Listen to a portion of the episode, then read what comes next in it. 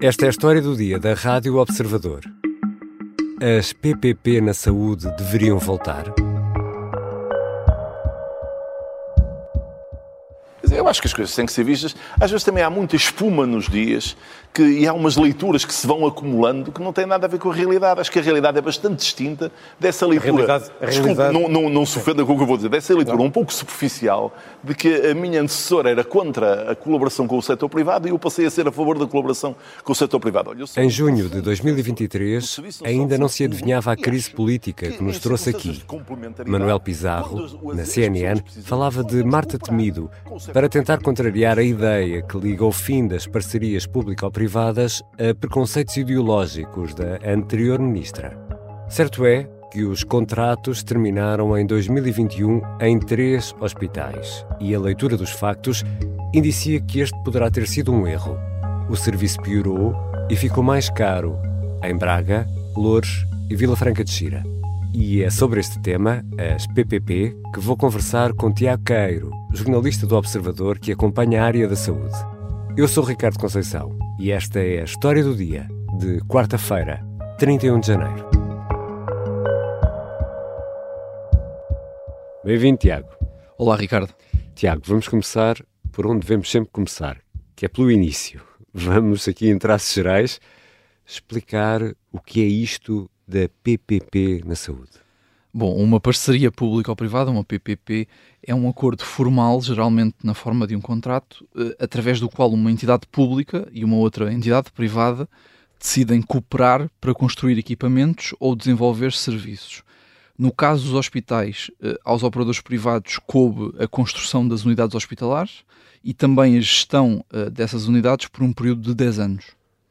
Ou seja, houve um contrato para que esses privados funcionassem com o Estado durante 10 anos, é isso? Exatamente.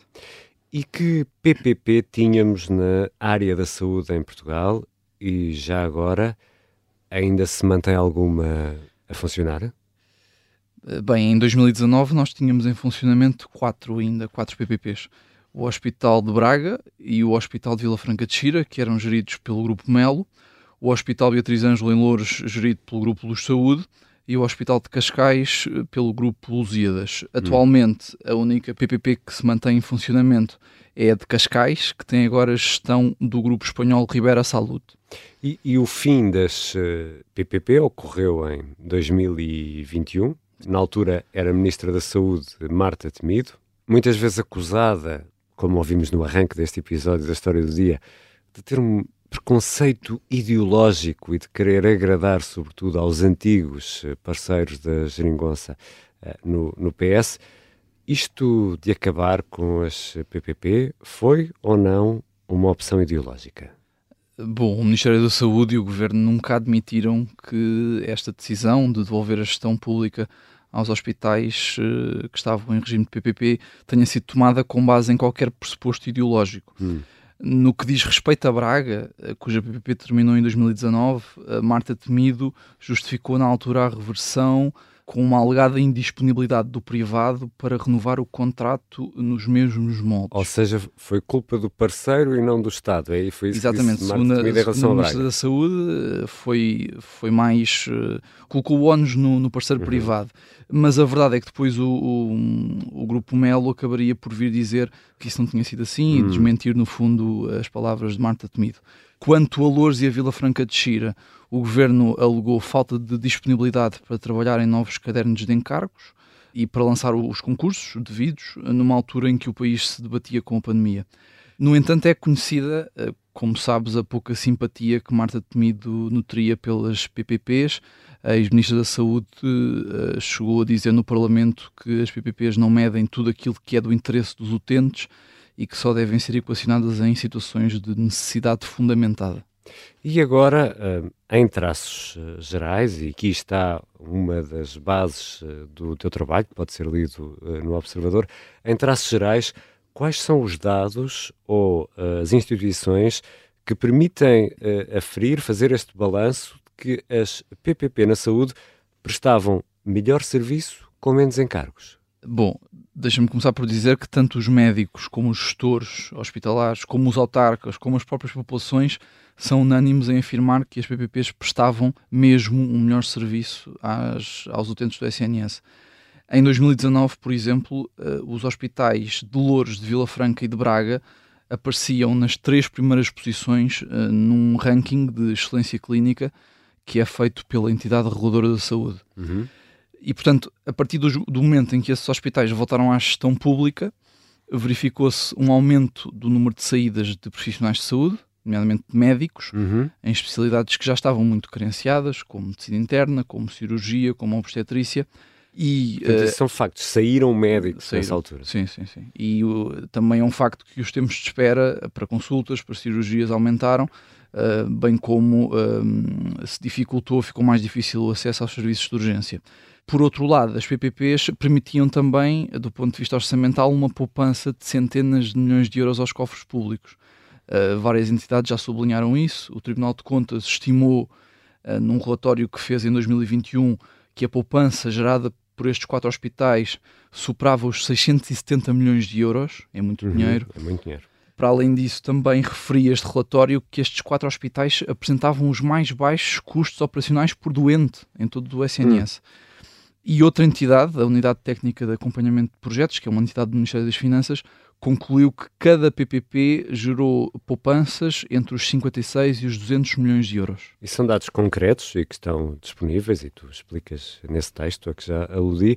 Mas, Tiago, isto está relacionado com melhores gestores, com pessoas que gerem melhor os hospitais ou com métodos e regras de gestão? Bem, o, o, melhor desempenho das PPPs em relação aos outros hospitais está relacionado, sem dúvida, com o maior grau de autonomia que têm e com as ferramentas de gestão de que dispõem.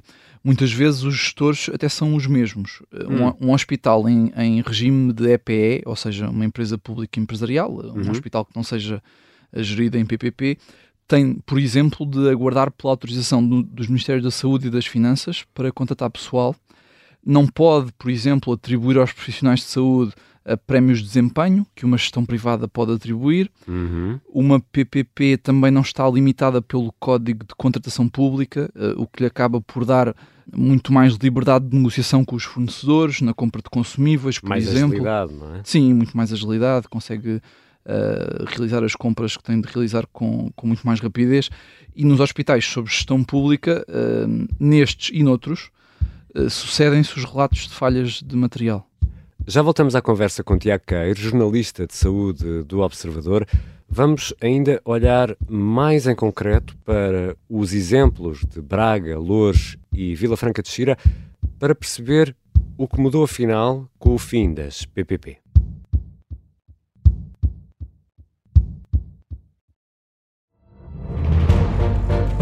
Esta é a história do padre obcecado com a infiltração do comunismo na Igreja que tentou matar o Papa em Fátima. Que raio de coincidência! No dia 13 de maio. E, a partir desse momento, o Papa Voitila nunca mais deixa de olhar para Fátima. Episódio 1 O Anticristo, em Fátima. Matar o Papa é uma série para ouvir em seis episódios e faz parte dos Podcast Plus do Observador um novo episódio a cada terça-feira. Os assinantes do Observador têm acesso antecipado a todos os episódios desta série, já disponíveis em observador.pt. Os Podcast Plus do Observador têm o apoio da Kia. Regressamos à conversa com Tiago Queiro, jornalista do Observador, que acompanha a área da saúde.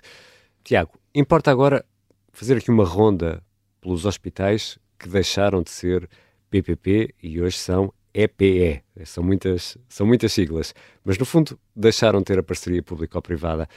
Vamos começar por Braga. O que é que mudou em Braga? Bem, em Braga, à semelhança do que aconteceu noutros hospitais que deixaram de ser geridos em PPP, saíram muitos profissionais, nomeadamente médicos internistas e médicos obstetras isso criou uma, uma grande tensão no, no, no, seio dos profissionais de saúde. Por exemplo, em 2021, os chefes das equipas de, de urgência demitiram-se em protesto contra a degradação das condições de trabalho e temos assistido também, ao longo dos últimos dois anos, a encerramentos sucessivos da urgência da obstetrícia, que se devem essencialmente à falta de profissionais uh, para preencher as escalas. E, por outro lado, as situações de escassez de material são cada vez mais recorrentes. Uh, ao observador, um médico que conhece bem a realidade deste hospital uh, disse, por exemplo, que até há falta de luvas, que é um material essencial em qualquer luvas hospital. Luvas cirúrgicas. Luvas para... cirúrgicas, exatamente. Para tratar dos doentes, é isso? Exatamente. E em Loures? Bem, o caso do Hospital de Lourdes, do Hospital Beatriz Ângelo, é talvez o mais grave destes três que passaram a ter uma gestão pública. Quando deixou a gestão do hospital, o Grupo Luz Saúde levou consigo dezenas de médicos, alguns deles com larga experiência, e o hospital ressentiu-se eh, disso. Foram para o privado, foram, foram trabalhar para Exatamente, foram okay. trabalhar essencialmente para o Hospital da Luz.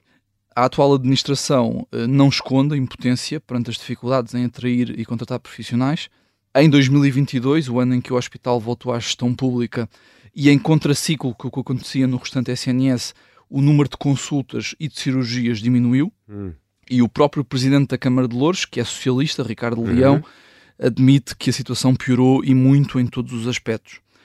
O serviço de urgência é também por muitos considerado o pior do país. Uh, o pior do país? O pior do país, porque há, há, uma, há uma falta gritante de médicos internistas, uh, e uh, espera para doentes urgentes uh, já chegou às 15 horas, 16 horas. E terminamos esta ronda em Vila Franca de Xira. Em Vila Franca de Xira, o serviço prestado piorou e muito, de tal forma que foi o próprio Presidente da Câmara, socialista, a pedir o regresso da PPP. Isto aconteceu em 2021, quando o Hospital da Cidade voltou à gestão do Estado. A saída de médicos fez também aqui aumentar o número, o, aliás, fez aumentar o tempo de espera uhum. nos serviços de urgência e também o tempo de espera para consulta. Aliás, na comparação com 2019, que é o último ano pré-pandémico uhum. e ainda uh, quando o hospital estava em regime de PPP, o ano 2022 terminou com menos consultas e menos cirurgias em relação a 2019. E isso é um dado revelador. E estamos aqui a falar mais ou menos de Quantos utentes, quantas pessoas são servidas por estes três hospitais? Braga, Loures, eh, Vila Franca de Xira? Estamos a falar de cerca de 800 mil pessoas. 800 mil pessoas. Exatamente. Nas áreas, na área metropolitana, ainda podemos chamar, na área do Grande Porto, não é? Uhum. Braga, Sim. não é muito longe, e Vila Franca e também Loures. E em Cascais, mantém-se essa tal parceria público-privada Uh, Mantém-se assim até quando? Também tem um prazo para acabar, imagino? Sim, em Cascais uh, o grupo espanhol Ribera Salud está na gestão desde 2023, quando uh, foi concluído o concurso, o último concurso, e se o contrato for cumprido, por lá se vai manter até 2030. E, e do outro lado, ou seja, do lado dos privados, isto é um negócio vantajoso para os privados? As contas estão todas saldadas ou não? Uh, não, segundo os privados, não. Há contas a fazer ainda, uh, referentes aos hospitais de Braga e de Louros. Isto porque os privados reclamam dezenas de milhões de euros de pagamentos ao Estado, uh, que são referentes, dizem eles, a tratamentos que foram realizados e que não constavam dos contratos.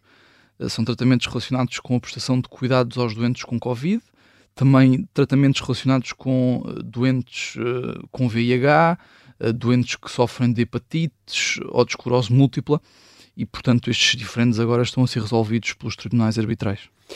E vamos ter eleições uh, a 10 de março, ou seja, este obviamente é um tema de campanha, o Serviço Nacional de Saúde. Há ou não, uh, daquilo que já percebeste do discurso político, ou pelo menos dos candidatos, há ou não margem para um eventual regresso uh, a este sistema das, das parcerias público-privadas? O que é que dizem os partidos? Bem, os únicos partidos que já tomaram uma posição sobre este tema foram a Iniciativa Liberal e o PSD, que são eh, favoráveis a este regime de PPPs na saúde. Para os sociais-democratas, as PPP dos hospitais devem ser uma resposta só nos casos em que há uma comprovada ineficiência e forte desigualdade no acesso. Hum. Estou a citar. Quanto ao PS, o atual secretário-geral uh, disse apenas que não tem nenhum preconceito ideológico em relação às PPP na saúde. Resumindo, do ponto de vista político, à esquerda, o PS deixa em aberto a possibilidade de fazer regressar as PPPs. Hum. Já o centro-direita assume claramente uh, que o retomar destas parcerias está no seu programa. Obrigado, Tiago. Obrigado, Ricardo. Tiago Queiro é jornalista do Observador e acompanha temas ligados à saúde. Esta foi a história do dia. E se gosta da história do dia, aqui fica aquele pedido. Por favor, partilhe este ou outro episódio de que tenha gostado com um amigo ou um familiar. E se ainda não fez, clique em seguir a história do dia na aplicação que habitualmente usa para ouvir podcasts. A sonoplastia é da Beatriz Martel Garcia, a música do genérico do João Ribeiro. Eu sou o Ricardo Conceição. Até amanhã.